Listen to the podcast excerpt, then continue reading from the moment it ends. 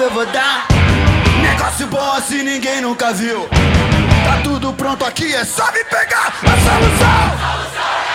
Meu consagrado e minha consagrada se preparem, pois começa agora o Laucast. Fala galera, eu sou Alex Ribeiro e começa agora o podcast dos liberais anti-libertários.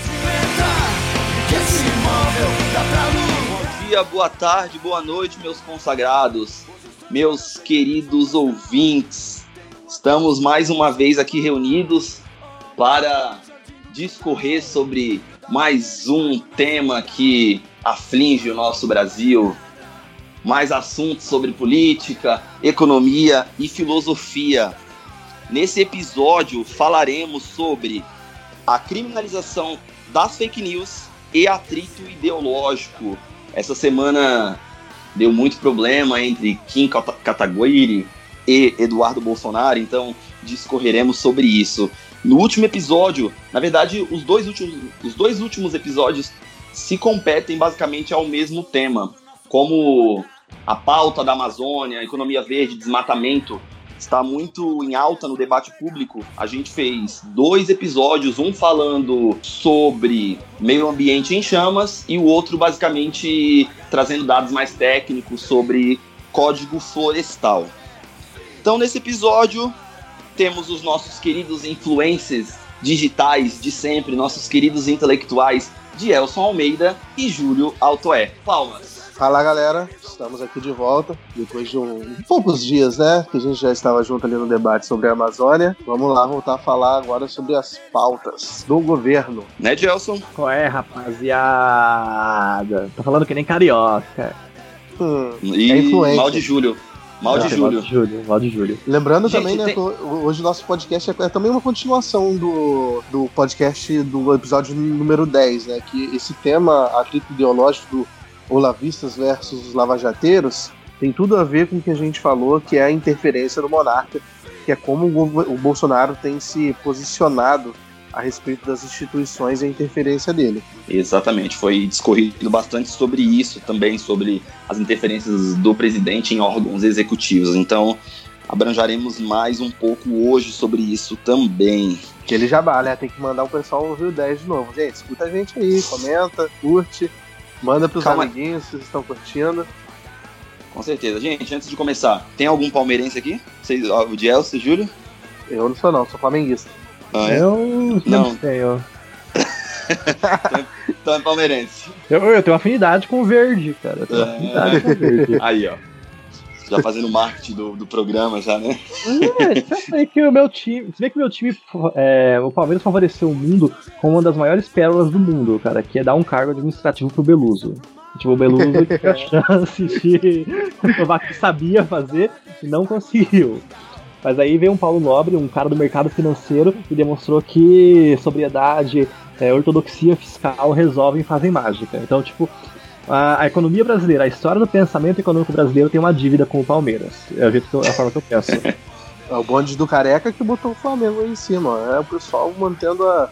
seguindo a linha ali da, da responsabilidade fiscal e boas práticas na governança de um clube. Porra. Tá vendo? Queridos amigos palmeirenses, sinto muito por vocês. Vamos fazer um podcast Nossa casa tá economia e futebol. nossa casa tá em ordem. Nossa casa Nossa ca... tá Bom, você, então você vamos. Viu que ele falou que a nossa casa está em ordem, ele está assumindo que ele é palmeirense, né? Exatamente. Bom, já que o Gelson disse que Palmeiras está em ordem, vamos tentar colocar o nosso Brasil em ordem, responsabilidade fiscal, né? Vamos, vamos discutir sobre isso. Então vamos começar o nosso nosso episódio. Bora. Primeiro bloco.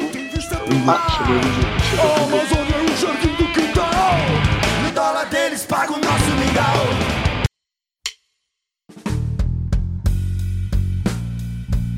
Ei meu paladino, se liga, vai começar o político público.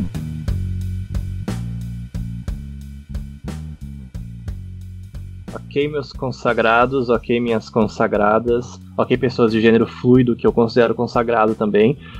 Uh, essa semana a gente foi agraciado com um embate maravilhoso entre o Kim Kataguri e o nosso querido Dudu Bolsonaro, nosso embaixador, que é um fã da meritocracia e que gosta de fritar hambúrgueres.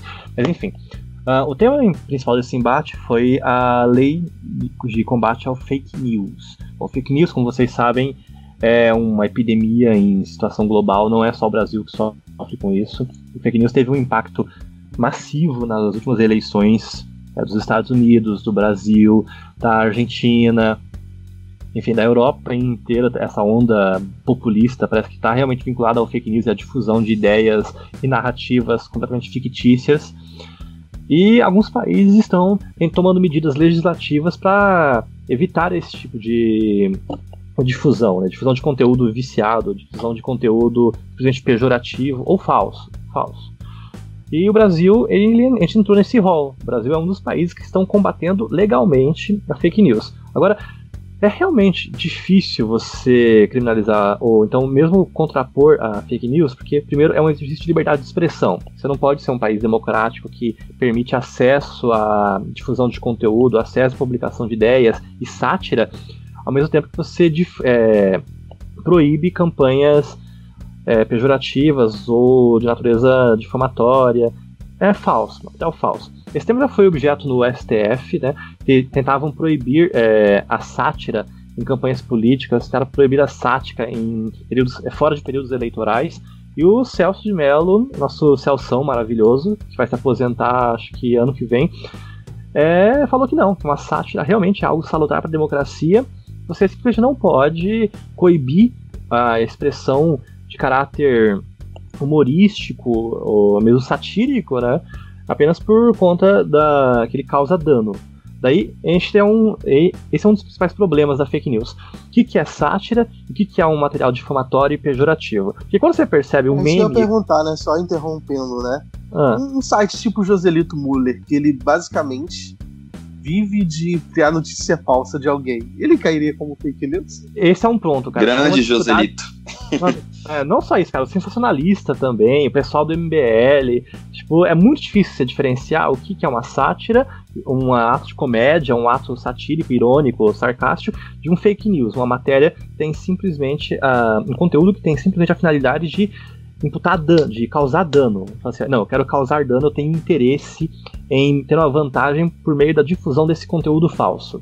Então, é, separar esse, esses dois conteúdos, que são muito iguais, que eles têm a mesma natureza, é algo absurdamente difícil e o mundo inteiro está tendo que lidar com isso. O mundo inteiro, cara, não é só o Brasil. Agora, como é que o Brasil ah, adotou é, uma legislação? Como é que o Brasil instrumentalizou essa responsabilidade de lidar com fake news? O Brasil criou um espaço de tempo. Fake news é, não é um crime sempre. Fake news é um crime eleitoral fake news só é crime, só é proibido em ambiente eleitoral e com a finalidade de ganho eleitoral. Se você quer ganhar vantagem política sobre seu concorrente é, numa campanha, numa campanha eleitoral, numa, numa eleição, exatamente, você faz um fake news, você difunde essa fake news. Você pode ser é, pode ser imputado, pode ser processado por crime eleitoral. Então, eu acho que essa foi uma responsabilidade. Esse, esse recorte de tempo Inclusive, eu, eu tô acostumando agora a ficar te questionando sempre, que eu acho uma parada interessante que a gente fez no podcast é a gente não ficar discutindo o tema antes de começar o podcast. Porque é a gente sempre rola um debate. Eu vou, então, vou botar isso com uma amiga minha, inclusive, que ouve o podcast, falou que adorou o último que a gente ficou discutindo, porque parecia uma, uma roda de conversa, debate e tal. Vamos parar de discutir o tema antes, Gelson, porque a gente já chega aqui e eu vou te questionando o tempo todo. Você vai ficar tipo consultor jurídico. O que eu ia falar tá sobre esse tema? É, Deixa eu lembrar agora o que eu ia falar. É, ia ser numa janela de eleição. Eu uhum. pensei isso. Isso realmente é uma ideia interessante, né? Para o cara não fazer um uso político disso. Todavia, de certa forma, seria liberado, entre aspas, a fake news ou esse conteúdo, meio que humorístico ou não, é, em outros períodos. Ele, será que tem algum mecanismo, por exemplo, digamos que é uma fake news de três anos atrás, tipo o pessoal sempre revive a fake news da Marina Silva na eleição. E ela, toda a eleição, ela tem que ficar reexplicando aquela fake news. Vai valer para uma notícia velha ou vai valer para notícias novas publicadas? Cara, Você tem noção disso? Como que eles resolveriam esse problema? Então, cara, a gente tem mecanismo para isso sim. Bom, primeiro que é bom deixar claro que fake news, essas campanhas é, com material falso, ela não, não é algo novo, cara. Isso é difamação, injúria e calúnia, só que em uma proporção, tipo, global. Tipo, é é, e como você vai tratar disso de uma forma, você tem está sujeito aos mesmos é, elementos do Código Penal e do Código de Processo Civil e do Direito Civil. Agora, pra, nessa questão de lapso de tempo, a gente tem um Instituto da Prescrição, que é um instituto que limita a atuação do Estado, a atuação coercitiva do Estado. Até que ponto a pessoa que comete um ato está sujeita à coerção do Estado no- ao longo de um espaço, de uma trajetória tempo. Tipo, varia muito com o tipo de crime, varia muito com a, com a pena do crime, mas ah, o cômputo dessa prescrição ele conta a partir do momento que a pessoa, que a vítima, percebe eh, o ato lesivo. Por exemplo, tem um meme de três anos atrás. Eu consigo provar que eu só tomei conhecimento desse meme hoje. Quando é que começa o prazo prescricional? Hoje. Então, tipo, é quando o ato causa efeito na pessoa.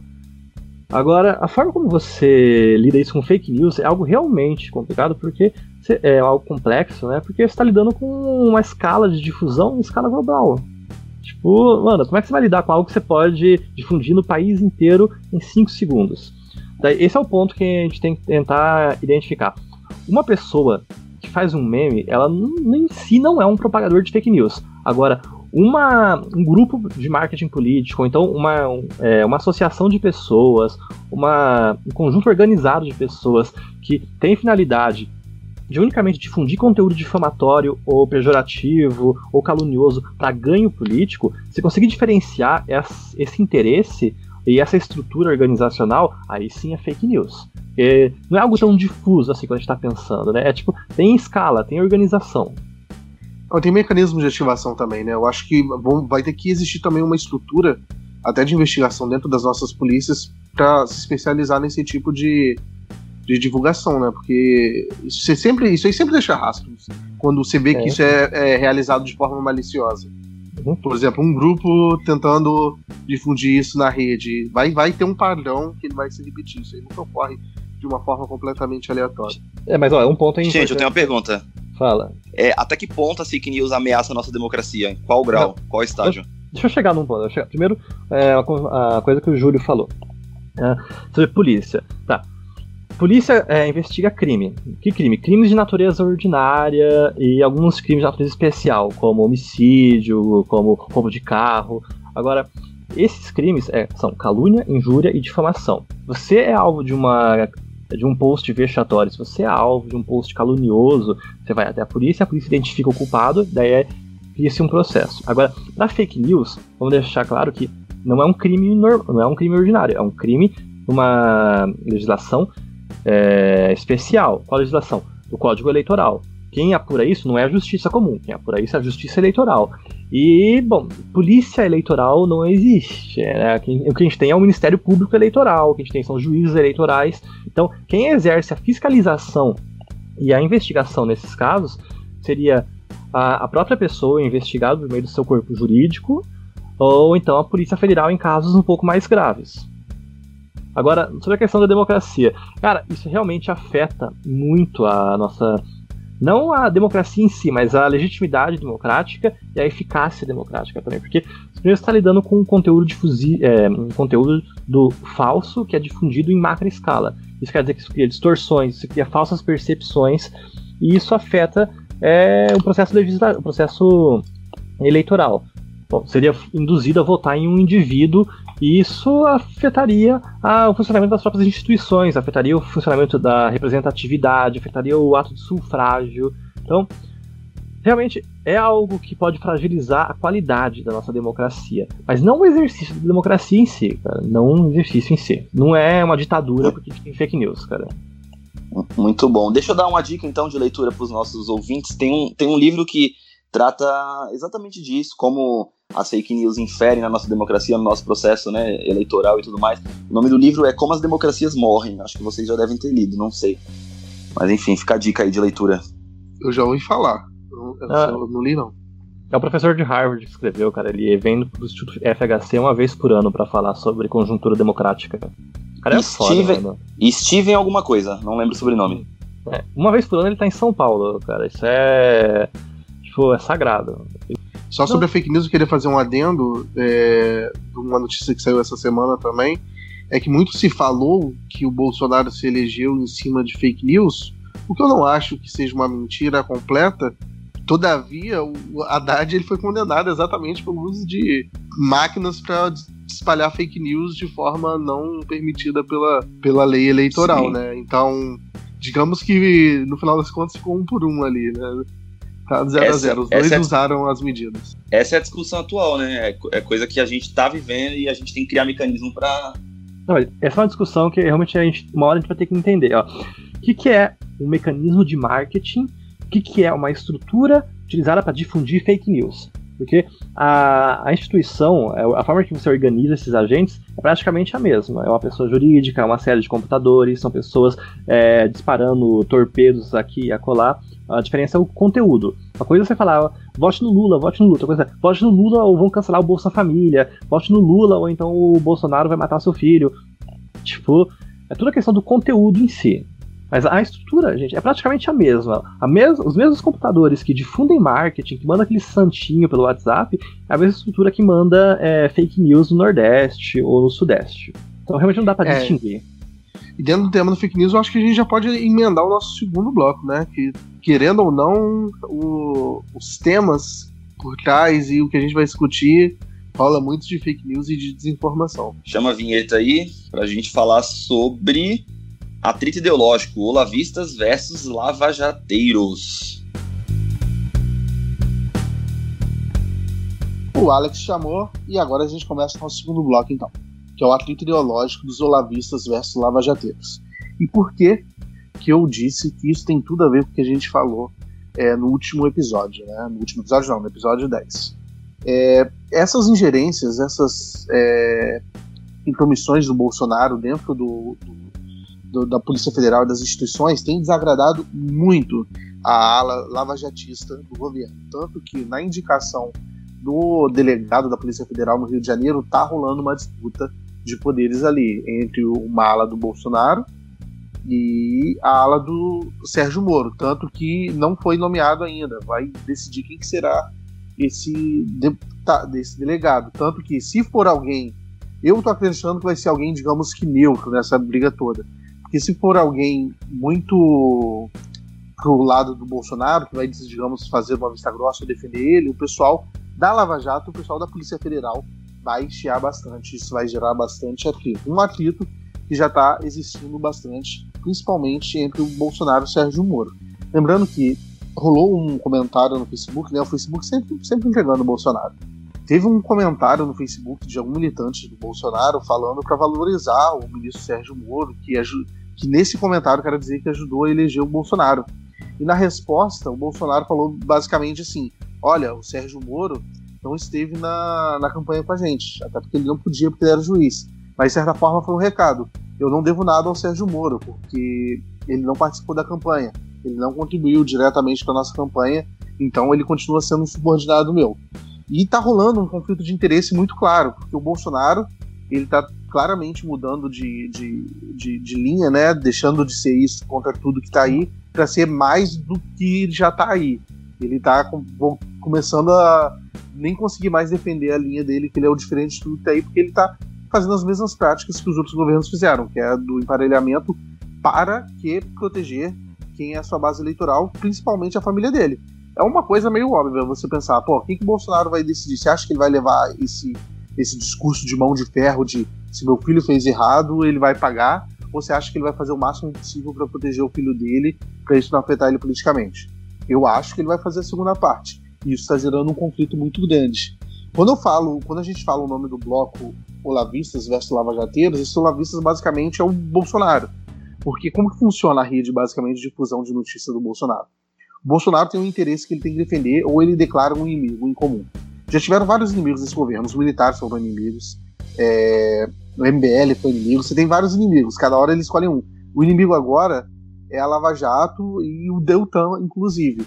Então, quando esse inimigo é declarado, toda a mídia de formação, digamos, intelectual, entre aspas, do, do Bolsonaro, que é os seguidores do Olavo de Carvalho, e todos aqueles youtubers que ficam trabalhando na lavagem cerebral dos seguidores, eles adotam uma mesma narrativa.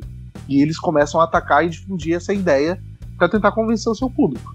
O público da vez é a Lava Jato, é a Lava Jato tanto que o Deltan, que há um mês atrás estavam com gritos de Deltan para PGR, e agora já está falando Deltan esquerdista, pessoalista, defensor, defensor do aborto, não sei o que.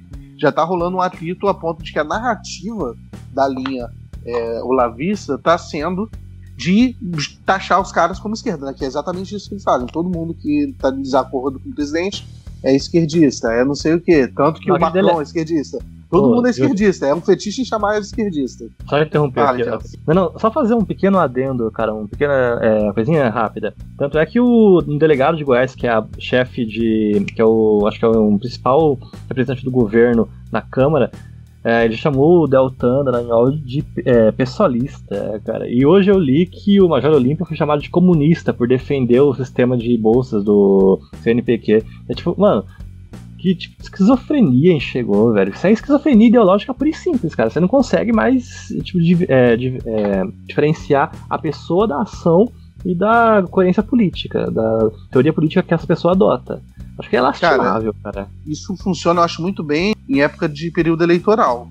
Porque vai naquela coisa do discurso, né? Mas quando você adota isso com modus operandi constante, eu acho que as pessoas vão cansar, cara. Tem uma hora que cansa, né? Tipo, porra, mano, todo mundo, todo mundo é esquerdista? Quem que não é esquerdista? É só você que não é esquerdista? Você é Mano, a, a direita, é a raiz, esquerdista? A gente nunca fez Isso vai ser uma hora que vai cansar, cara. Isso uma hora vai cansar. Eu acho que ah. isso vai acabar sendo um, uma forma. Eles vão se enforcar nisso. Eles vão acabar isolados, hum. sozinhos, ou sem apoio por causa dessa, dessa narrativa de levar ao extremo essa questão de, de você não ter uma autocrítica. Perguntar se vocês acham que se isso é estratégia ou se realmente o cara fala porque acredita naquilo. Acho que é estratégia, né? Mas para criar narrativas políticas, enfim, o que, que vocês acham? Eu, eu acho que o, o, Bolsonaro fala, logo a, a ala, digamos, intelectual, novamente, entre aspas, dele, é, cria uma narrativa. Eu não sei se eles realmente acreditam nisso. Eu sei que os seguidores acreditam obviamente. Eu acho que eles, isso, eles usam isso pra, pra realmente criar um embate. Pra você criar uma, uma polarização, Porque... aquela teoria da tesoura, né? Você separar é. um do outro e você manter Sim. você como ali o dono da verdade, você o, o cara que tá e... com a razão e todo o resto não presta. O grande problema disso é que vai chegar uma hora que quem não presta é a maioria. Então você não vai conseguir hum. ter legitimidade, nem apoio, nem sustentação para você fazer um governo. É, teoria do e assim, né quem, né? quem, quem ganha a guerra, quem ganha a guerra de narrativas ganha o jogo político. Talvez ele, ele está atento nisso, né? Não, quem ganha a guerra, eu discordo completamente, cara. Tipo, guerra de narrativa e jogo político são duas coisas completamente diferentes, cara. Porque política é exatamente Não. isso. A política é uma técnica, é um instrumento para você sobrepor narrativas. Porque, ó, eu tenho uma narrativa que o capitalismo é a melhor. Narrativa é uma teoria, né? Empiricamente impossível de se confirmar, porque toda teoria é impossível de se confirmar. Agora, eu tenho uma teoria que fala que o capitalismo é o melhor é, modelo produtivo, econômico da história da humanidade. Daí eu venho e eu tenho é, toda uma estrutura política para garantir que ainda assim os vulneráveis tenham acesso a direitos ou a estruturas para sobreviver em um meio capitalista de produção. Cara, tipo, essa história de narrativa tem que se sobrepor, que é a hegemonia da verdade. Mano, isso é totalmente antipolítico, cara. Isso é contrafactual, isso é contrassenso. Isso é algo que, tipo, realmente eu então, não acredito. O que eu acho que o, Alex mais queria falar é eles estão querendo criar uma narrativa a ponto de, de sobrepor a outra. Eu acho que o grande problema para uma narrativa ser eficiente ou não é o quanto as pessoas vão aderir a essa narrativa. Exatamente. Se essa narrativa chega a um ponto de ser tão torpe que você não tá tendo apoio da base, não adianta nada politicamente falando. Eu sei que por narrativa você não constrói nada. O ideal é você olhar os fatos. Mas acho é, que na guerra é. política a narrativa conta sim. É, Pô, não sei se a narrativa deles vai ser eficiente. Vai ser eficiente, eu acho que não. Tanto, eu, não sei, eu não sei se vocês viram, mas é, ele trocou a caneta que ele usa. Que, que, que é uma caneta de fabricação francesa, né? Que é a Bic, por uma de fabricação nacional, que é a Compacto. Então, quem, quem faz isso, basicamente, é a base dele, seguidores. Eu vi um meme lá falando, ah, Bolsonaro troca, tem que trocar caneta, não sei o que, e, e, o cara foi lá e trocou. Então ele tá muito atento ao, ao, que o pessoal tá querendo e tá pedindo, que é a base dele, quem elegeu. Então, de fato, ele, hum, ele continua investindo. Ele continua investindo sim, né, nessa guerra de ah, narrativas não, dele ó, e tal, por mais, mais Mas eu pensei que, que isso aí fosse uma piada. Inclusive, Então, eu vi, é- eu é- até era ri. uma- É, eu, Eu, até ri eu- quando eu vi assim, caralho, olha lá, o cara vai botar um bique. Pô, o cara é muito zoeiro.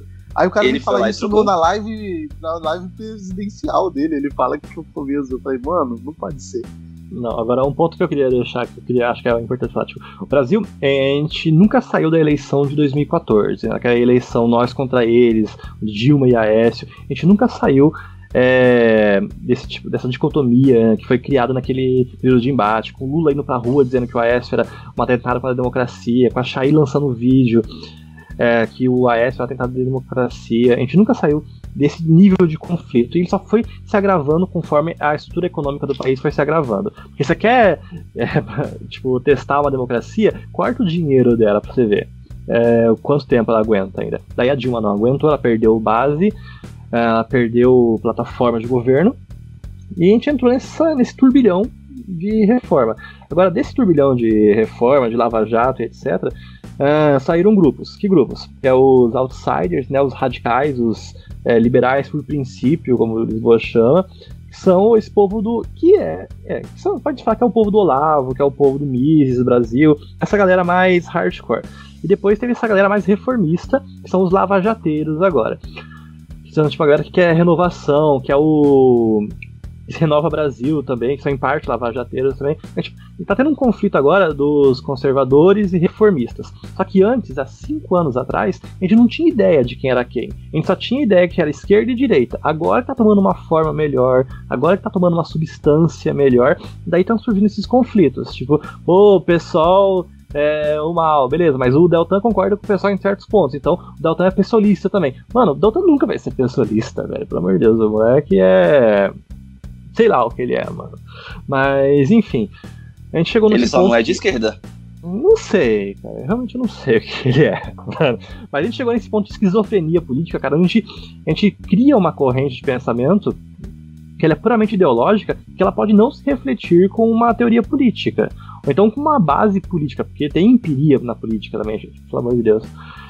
E nisso a gente crescia apontar dedo nessa esquizofrenia, nessa falta de substância. Só que agora, pela primeira vez desde 2014, a gente tem noção pelo menos de um pouco de identidade, cara. A gente tem essa área Olavete, a gente tem essa área reformista da Lava Jato, a gente tem essa área reformista mais social-democrata, que é o Renova Brasil, que é esse povo de esquerda, que tem é, que tá voltado para pragmatismo, para estrutura.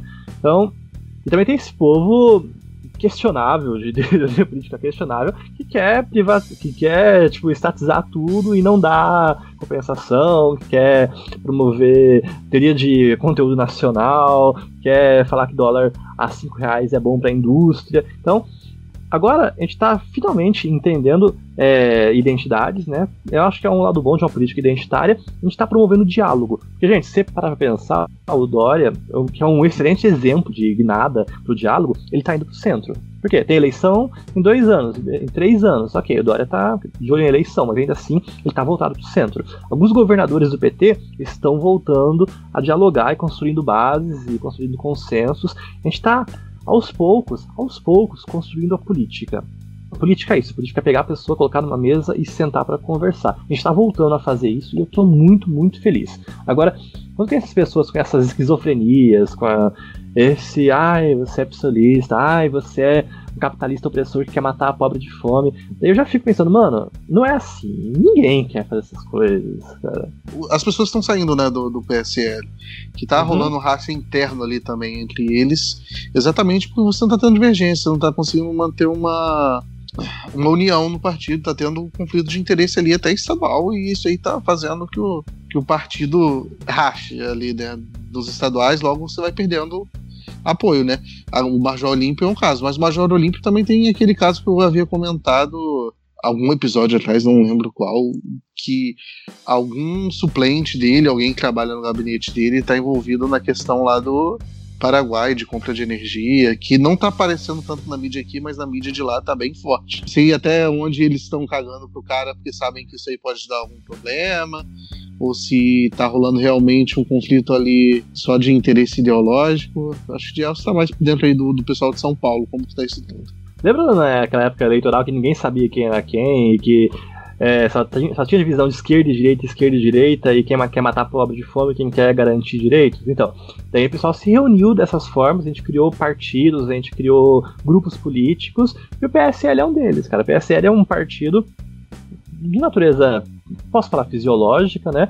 Ele não tem uma ideologia, e se tem, não cumpre mais, que agregou um monte de gente que tinha em comum a onda bolsonarista, a onda antipolítica, né? Conseguiram ser eleitos em cima dessa onda antipolítica, essa onda bolsonarista, e agora, quando eles se veem forçados a fazer política, é, eles têm que começar a conversar e eles percebem que eles não têm mais tanto em comum quanto eles pensavam que tinha. Daí essa janela partidária agora vai provar isso, cara. Tipo, tem o Kim Kataguri que parece que vai sair pro novo, que eu não entendi. O Holiday falou que tá ir pro novo também. A Campagnolo tá, parece que tá perdendo o apoio do PSL no, em Santa Catarina. O Olímpio também tá perdendo. Cara, vai ter uma troca política, uma troca de partidos realmente agressiva. É, ao longo dessa janela política. O Frota é um principal exemplo disso, cara. O Frota sair pro PSDB. Mano, PSDB, velho, é um partido que é um dos poucos que exerce representatividade e conseguir pegar o Frota. Então, realmente é algo que a gente tem que falar, ó, a gente está voltando a ter uma raiz política, uma raiz mais é, substancial, não é mais tão fisiológico assim. Fisiologismo político existe? Obviamente que existe, mas está ficando menor. Engraçado, né? T toda essa galera que construiu sua candidatura em cima de um reacionarismo, né, nessa onda bolsonarista, Campagnolo, o Quinho, né, o próprio Holiday com o MBL, agora tá tudo querendo ir pro Novo, que é um partido mais moderado, um partido que cresceu sem, sem necessariamente atacar e criar fake news como é, boa parte dessa galera aí criou e conseguiu se eleger através disso. Acho engraçado isso, né? Todo mundo querendo surfar agora na onda do Novo. Não, o Novo não é moderado não, fera, mas o Novo ele ele tem representatividade. O novo exerce Como representatividade. Novo... Por que, que você acha que o novo não é moderado? É moderado? O novo não é moderado, não, cara. Isso fica para um próximo episódio. Nesse mesmo canal. Eu acho os quadros do novo moderado, né? Mas eu entendi o que o Alex tá falando, porque o discurso do Bolsonaro é muito pra, pra extremo. Então. É. Ele, principalmente em comparação ao Bolsonaro, o novo é, porra. Novo é, é não, então bonzinho, é bem moderadozinho. Tudo, tudo fica moderado perto do Bolsonaro, cara. Então a galera tá se afastando. Isso aí eu acho que já, de certa forma, é uma tendência de alinhamento futuro, né? O pessoal tá vendo que tá dando merda e já tá desalinhando de algo que não que futuramente vai ficar mal visto. Exatamente. Lucidez? É lucidez não, ou fisiologismo? Eis a questão. Não sei, mas é que, tipo, cara, é que você para pensar nos radicais, tipo, todo. Até o petismo é moderado perto do Boulos ou da Vera Lúcia, cara, perto do pessoal do PSOL em si. Então, acho que é uma questão, a gente todo mundo tá indo mais pro centro e migrando, porque política, ela se faz no centro, cara. Você não faz política radical. Não existe radicalismo do bem. Não existe um radicalismo construtivo, cara. Radicalismo é uma coisa que tem que ser estudada, não, não praticada. Nunca praticada. Em forma por alguma. Isso nós, por isso nós somos evolucionários. Não sei se eu sou isso não, cara. Enfim. Olha, eu, eu, eu, na verdade, você é reformista, né? Eu sou reformista. Tá revolucionário, Me... reformista, ao invés de ser revolucionário. Não, eu não, é. eu não disse revolucionário, eu disse evolucionário. Não, é, então, cara tá mais ou menos. Bom, enfim. Não, é isso, gente. Chegamos ao fim nesse bloco. Encerramos esse bloco e vamos para o nosso terceiro e último bloco. Falar sobre as notícias rápidas, os acontecimentos da semana, de uma maneira mais sintetizada. Roda a vinheta, produção.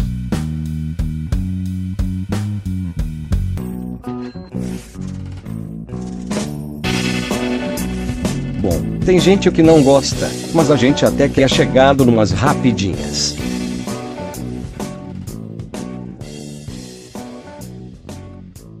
Rapidinha número 1. Um. Ela quer namorar comigo, diz Bolsonaro sobre Angela Merkel. Bizarro. Mano do céu. Mano, mano do céu, velho. É tipo. É uma coisa, eu sei que quando não é o Bolsonaro que escreve os tweets dele, porque não tem analogia com namoro, cara, ou com casamento, ou com divórcio, ou com a corte em si, né? Tipo. Nesse caso, mano, pelo amor de Deus, velho, a mulher, tipo, provavelmente a melhor estadista que a gente tem hoje no mundo. Ela consegue criar consenso, ela consegue criar coalizão. E ele vem e fala uma situação dessas, cara.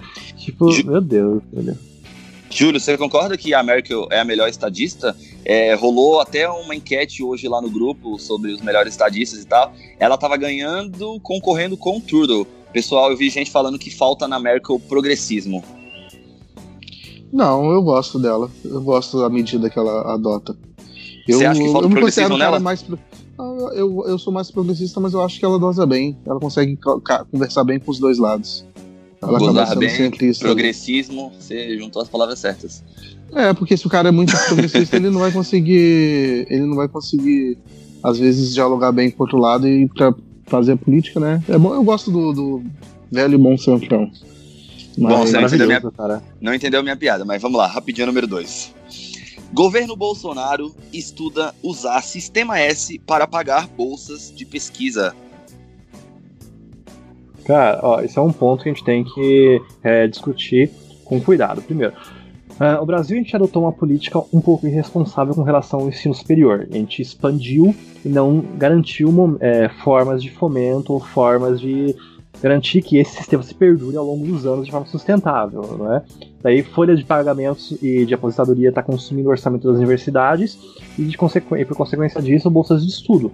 E agora a gente tem que pensar, gente, como é que a gente vai financiar o nosso modelo educacional de ensino superior? E agora a gente tá nesse canibalismo institucional. Tipo, quem vai tirar dinheiro de quem? A gente vai tirar, gente vai tirar dinheiro da saúde para pagar a bolsa de estudo? A gente vai tirar dinheiro da educação para pagar a saúde para depois pagar a bolsa de estudo? E o sistema S entrou nesse meio termo agora, a gente vai ter que lidar com isso, cara, porque realmente acabou o dinheiro. Gelson, explica um pouquinho o que é o, o Sistema Elson. O Sistema S. Sistema Elson. Sim, cara, é um conjunto de sindicatos patronais ou empresas que têm interesses na indústria ou em atividades produtivas que exercem uma, uma atividade social, seja de caráter educacional, seja de caráter cultural. É, são entidades privadas que exercem atividade de função social. Júlio, quer falar alguma coisa? É, eu quero falar que se a bolsa estiver sendo paga, eu tô feliz, porque eu recebo bolsa do governo mesmo, principalmente CNPq. Olha, Exatamente. liberar um humano. Liberar um humano no governo? É, Brinca- Brin- Brincadeira. Rapidinha, número 3. PSB expulsa um deputado e suspende nove por voto favorável à reforma da Previdência. pô, o Rigoni tá nessa lista aí, tá? Ele foi suspenso, cara. Eu acho isso vergonhoso, mano. Vergonhoso. Ele inclusive lançou uma nota, né, sobre falando que ele, ele tinha fechado, ele tinha uma carta compromisso que o PSB ia dar liberdade para ele atuar. E ele ainda no, no- Isso foi por causa da Previdência, né? Ele ainda no texto dele Uhum. escreveu que ele fez o voto dele baseado em diversos estudos técnicos, que ele propôs emenda, ou seja, ele fez o debate, né? Que é o que a proposição política é exatamente essa, e por isso ele votou a favor. E ele se colocou contra, e o pessoal da Acredito também já se manifestou, o pessoal da Renova também. Isso é verdade, eu espero só que quando abra a janela ele troque de partido, já que o partido tá dele. Ele, ele vai perder várias funções né, dentro ali do, da Câmara e ele estava participando de diversas é, Uhum. comissões e tal. Para ele vai ser ruim, então só para ele também, para a Câmara, porque ele é muito bom. Pa- parlamentar que tá tendo uma atuação brilhante, né? E aí, complicado que agora vai afastar ele desses projetos. É, projetos esses que eu tô lendo aqui, criminaliza o Caixa 2, projeto de Go, eh, GovTech, né, o nome, que planeja implantar uma identidade digital única para os cidadãos e PEC do teto de gastos também, ele, ele que tava... Enfim. Mano, o Rigoni tá com umas pautas muito boas Muito na boas. mão dele, cara. Inclusive, Rigoni, se você quiser participar aqui, né? Eu sei que se, se alguém que é ligado a Rigoni estiver ouvindo nosso podcast aleatoriamente, tá super convidado. Gostaríamos muito que você estivesse participando. Boa, Júlio. Rapidinho, número 4.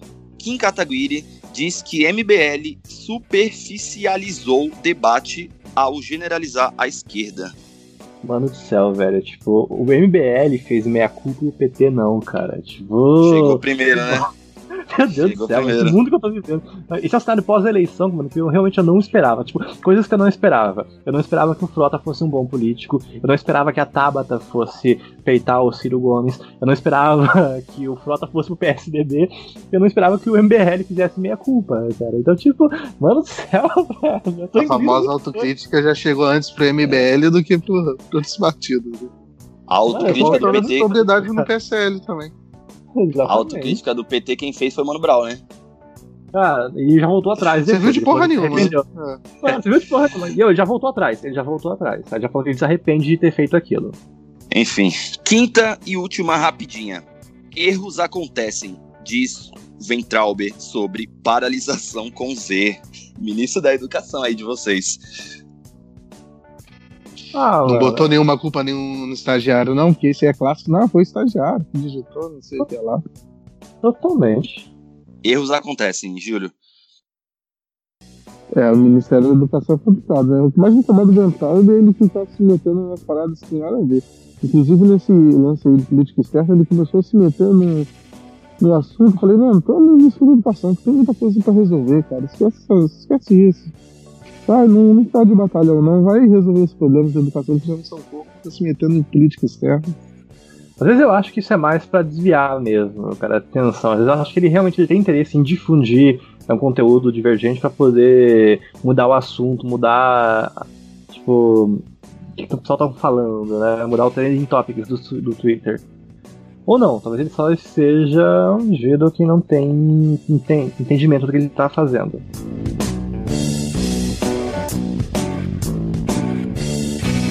Sim, sim, meus consagrados. Enfim, chegamos ao fim deste belo episódio, deste magnífico podcast. Valeu aí, né, pela participação novamente, né? Escutem nossos últimos podcasts, ficaram bem legais e deu bastante trabalho para produzir eles. Participou uma galera bem legal, então se você quer entender melhor sobre esse problema todo ambiental, ouçam os dois. Só, lembra só lembrando aqui, gente, que temos um financiamento coletivo no Padrim, www.padrim.com.br barra liberais antilibertários, que é possível doar a partir de um real. Muito obrigado aos nossos colaboradores e nos ajudem a melhorar a qualidade desse podcast, enfim, a levar o conteúdo político para o debate público. Não é isso, Jess? Isso, pessoas. Muito obrigado pela atenção. Nos veremos semana que vem neste mesmo canal, neste mesmo horário. Tchau. Valeu, people. Tchau, tchau. Beijo.